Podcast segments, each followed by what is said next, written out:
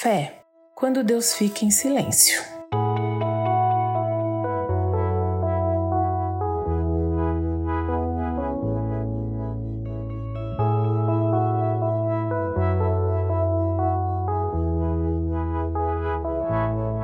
Outra coisa que me chama muito atenção na conduta de Jó é que ele sabia o que Deus pensava dele, como o Senhor o via.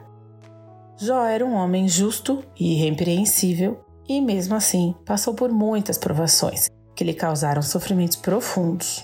No entanto, o sofrimento de Jó não estava relacionado ao seu pecado e ele sabia disso, apesar de seus amigos algumas vezes falarem o contrário.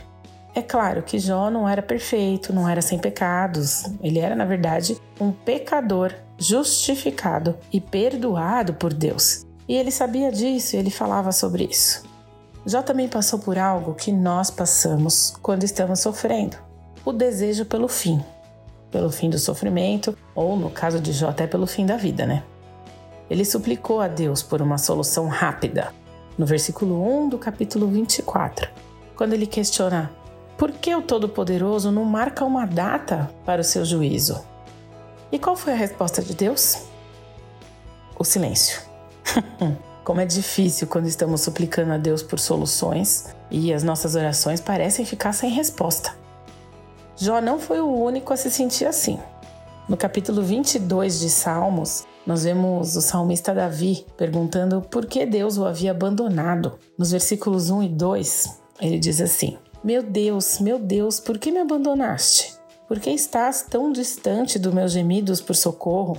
Todos os dias clamo a ti, meu Deus, mas não respondes. Todas as noites levanto a voz, mas não encontro alívio. Talvez essa já tenha sido a sua oração em algum momento, né? Tanto Jó quanto Davi sabiam que Deus, o Todo-Poderoso, era o único que poderia livrá-los da situação em que eles se encontravam. Por isso, eles clamavam incessantemente.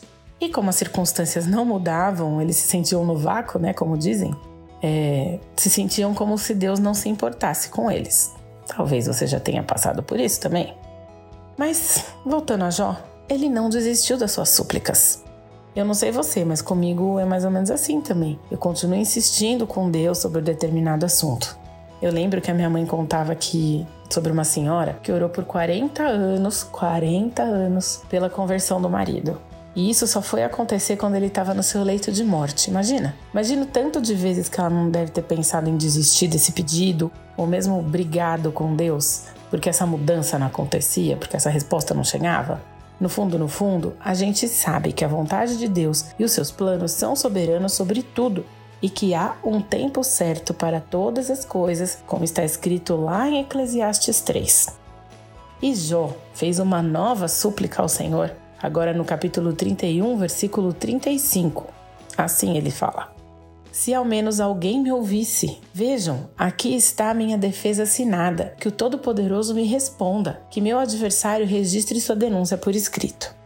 E Deus responde.